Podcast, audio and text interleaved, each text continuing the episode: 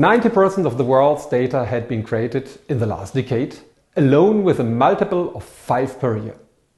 For example, connected individuals have 5,000 digital interactions per day, which is about one interaction every 18 seconds per person. The volume of data is growing exponentially. This is called big data. Recent advances in big data technologies, greater access to customer information through e and m-commerce, social media, IoT, and more sophisticated data mining methods offer firms unprecedented opportunities to generate individual customer insights. Most of the data is in form of unstructured text and increasingly video, audio and graphics data. Currently, for managers, the benefits of big data is evident from the increasing investments made from firms and particularly those working in complex and fast-paced environments. Furthermore, the market for big data technologies has grown for 40% annually. Indeed, consultants state that big data management is game-changing and could increase margins by 60%. On the other hand, a McKinsey's report shows that the value potential of big data remains widely unexploited by firms today because of lack of IT infrastructure, data science competences, second, customer-oriented strategies, and third, organizational structure and processes. More specifically, many firms are unsure of how to make use of big data through data scientists and if big data management pays off through an increase in CRM and firm performance.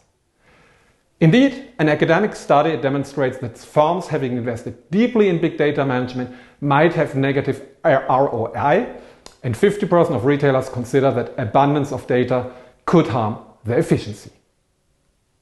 Therefore, our study first examines the action me mechanism and impact of big data management on CRM, as well as firm performance. Second, it highlights the critical role of firms, business strategies, that is differentiation versus cost leadership, in driving big data success on firm performance. A large-scale survey with 300 senior marketing and CRM managers in the US shows that big data management improves firm performance by plus 13%, strengthening marketing capabilities by 25%, through CRM and product and service personalization. Effective big data management require a set of complementary big data related resources. That is, data science and analytics skills, which have the strongest influence on marketing capabilities or competences, followed by IT database infrastructure and organizational customer-oriented culture. Firms pursuing a differentiation or premium strategy rather than cost leadership strategy gain most from big data management investment, plus 13% versus 3% for the low cost strategy. Empirical research focusing on the business impact of big data management are scarce.